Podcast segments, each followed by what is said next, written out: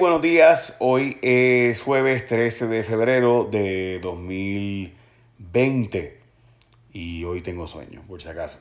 Pero bueno, vamos a noticias importantes de hoy. Eh, para empezar, para adentro, Cristal Robles del Crepa Gate, como ustedes recordarán, ella no quería ir a la cárcel, estaba pidiendo al juez eh, por em, ser empleada fantasma que representaba a Tomás Rivera Chats, pero que realmente no estaba representando a Tomás Rivera Chats, sino que estaba haciendo crepa y por hacer trabajo directamente para Tomás Rivera Chats, pues resulta ser que eh, ella estaba pidiendo al juez que le dejara cumplir eh, la cárcel, pero no en cárcel, sino cumplir el término en arresto domiciliario, jueves 13 de febrero de 2020.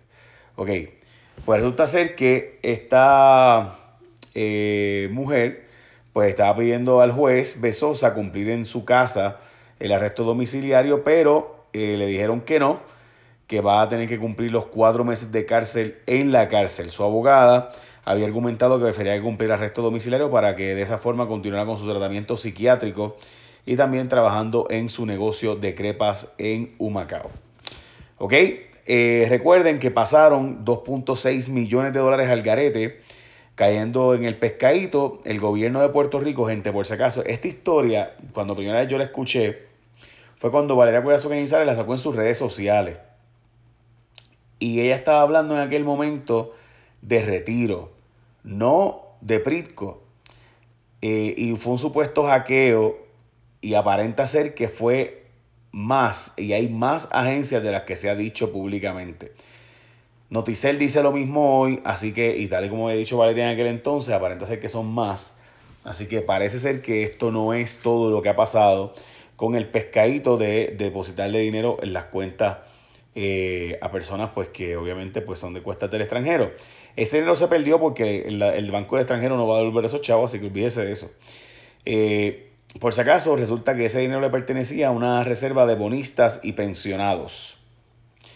Eh, así que nada, están de nuevo, el dinero, a nosotros se nos había hablado, bueno, nosotros no, a Valeria Cuevas Organizares, porque yo no estaba al tanto de eso de que había sido un hackeo en varias agencias. Noticelo y dice lo mismo. Así que pendientes a eso. Investigan ajustadores públicos. Esta información nosotros la sacamos hace mucho tiempo eh, en Jason Rayo X y es la información de Scott Fabre y otros que estuvieron viniendo a Puerto Rico para hacer estos ajustes donde de repente estaban negociando la aseguradora y un municipio y el municipio estaba, el ingeniero del municipio decía, mira, eso con dos millones lo bregamos la aseguradora eh, le iba a pagar un millón, por ejemplo, y estaban peleando entre uno y dos millones, y de repente llega un ajustador público y le dice, no son 53 millones. Pues eso pasó repetidamente después de Huracán María con estos ajustadores públicos que supuestamente están siendo investigados y demás en Puerto Rico. Uno de ellos, eh, que es bien famoso, fue Scott Fabre, que fue la persona ¿verdad? de la que salió la historia. Fue llevado a diferentes municipios por Pedro Ortiz Álvarez, Alejandro García Padilla, eh, en caso de los populares, Andy Guillemar, que es el, cuñado de Pedro Pierluisi en el caso del PNP. Eh, y los abogados de eh, Scott Fabre son pues nada más y nada menos que los ex asesores de Ricardo Rosello. Este, así que Ramón Rosario y Falfo.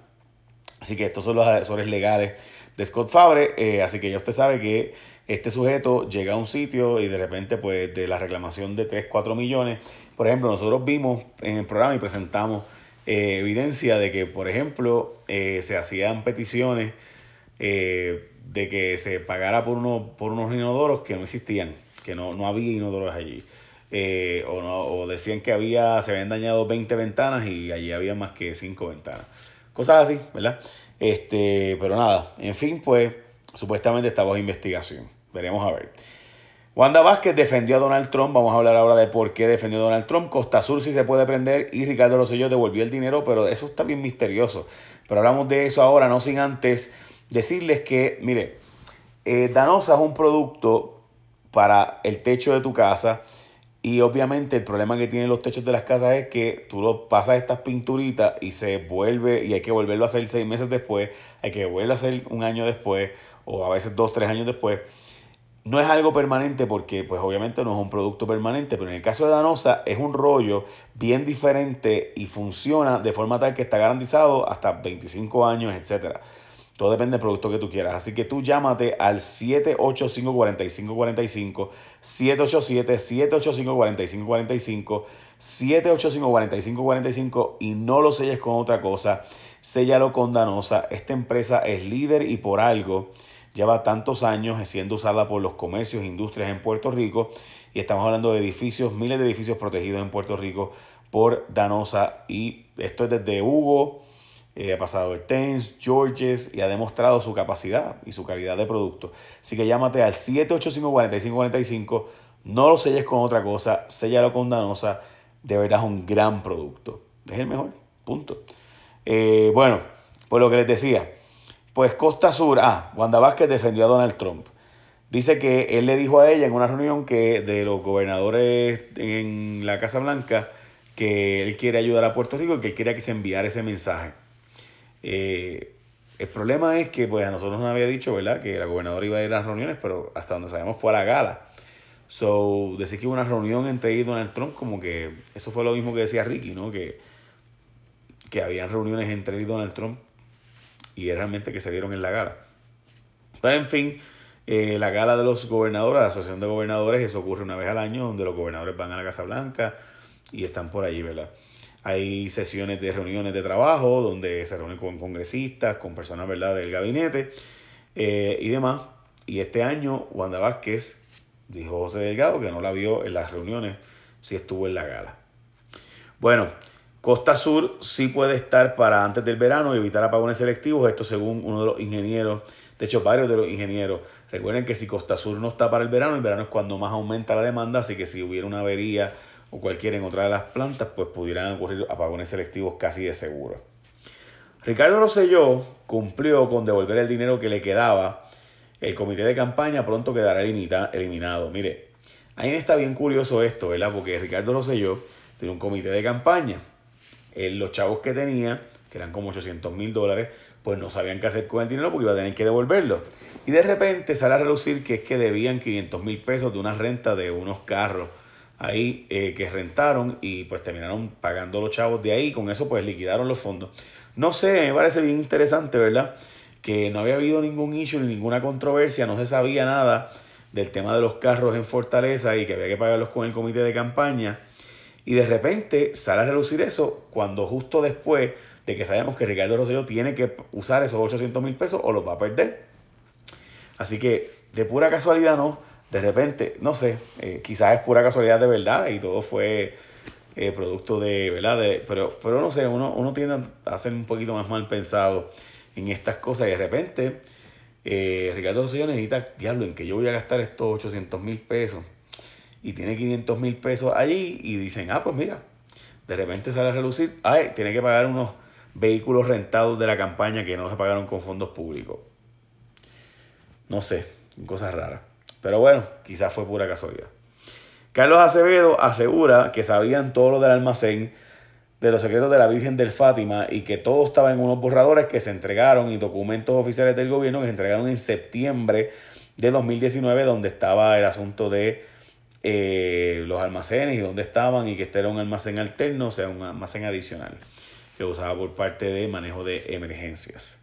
Culpable mujer que secuestraba a niños. Ah, lo importante del asunto de lo que dijo Carlos Acevedo es que mostró documentos que tienen detalles de dónde y cómo se usaba. Y recuerden que en Puerto Rico hubo una amenaza de una tormenta en septiembre y aunque no vino a nada, lo cierto es que pues ahí fue que se detalló dónde estaban los almacenes y demás y supone que todo el gobierno lo supiera. By the way, culpable mujer que secuestraba a niño para hacerlo pasar por su hijo y poder cobrar la pensión, le están sentenciando hasta 8 años de cárcel, pudiera terminar cumpliendo esta mujer eh, que fue, obviamente, cometió fraude e impostura. La fiscalía adelantó que va a tener que devolver al hombre cerca de 15 mil dólares que él le llegó a pagar en pensión por un hijo que no era de él. Ella iba y cogía este, hacía, se hacía pasar por empleado del, del departamento de la familia se llevaba un este niño los fines de semana y lo hacía pasar como su hijo y así pues cobraba pensión de un sujeto, así de joyita. Eh, Puerto Rico no sabe usar el dinero de los fondos de vivienda, dado tras María. Según los federales, el Departamento de Vivienda Federal dice que ha sido demasiado lento la forma en que Puerto Rico usa el dinero. Para que tengan la idea, hemos tenido disponibles en un año 1.5 billones y se han usado solo 15 millones. O sea, de 1.500 se han usado solo 15 millones.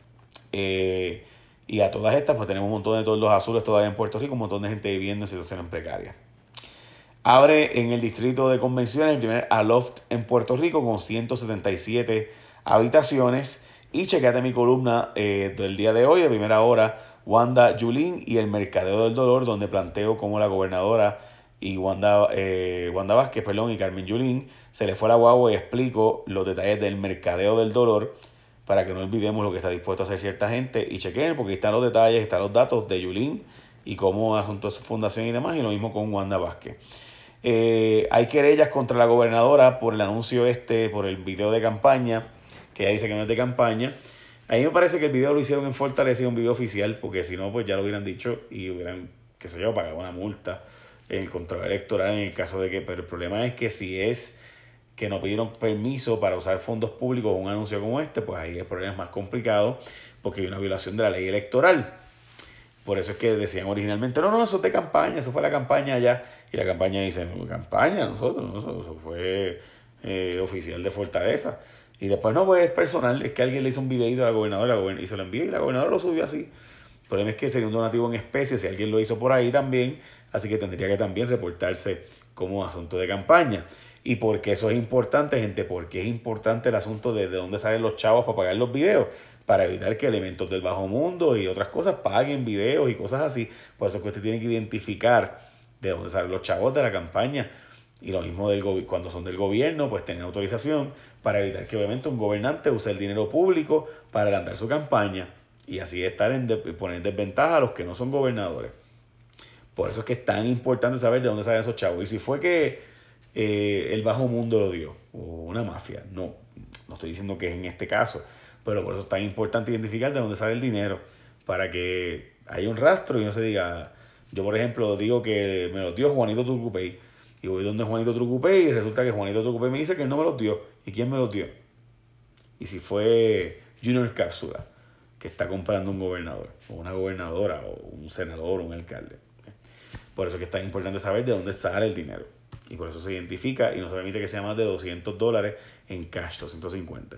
Bueno, comenzó la liga de voleibol femenino, by the way. Hoy las campeonas criollas de Caguas van para la llanera de Tua Baja. Así que arranquen para allá, que eso va a estar bueno esta noche a las 8 de la noche. Y yo diría que esas son noticias más importantes del día. Recuerde que cuando les digo que lo sellen con Danosa y es un gran producto, llamen, pregunten. 785-4545. El problema es que mucha gente sella el techo de su casa pues lo hace con una pinturita y a los seis meses, a los dos años, al año y medio, tiene que volver a hacerlo. Pues con Danosa no te va a pasar eso. Un producto que está garantizado. 785 4545 785 4545 Echa la bendición. Bye, buen día.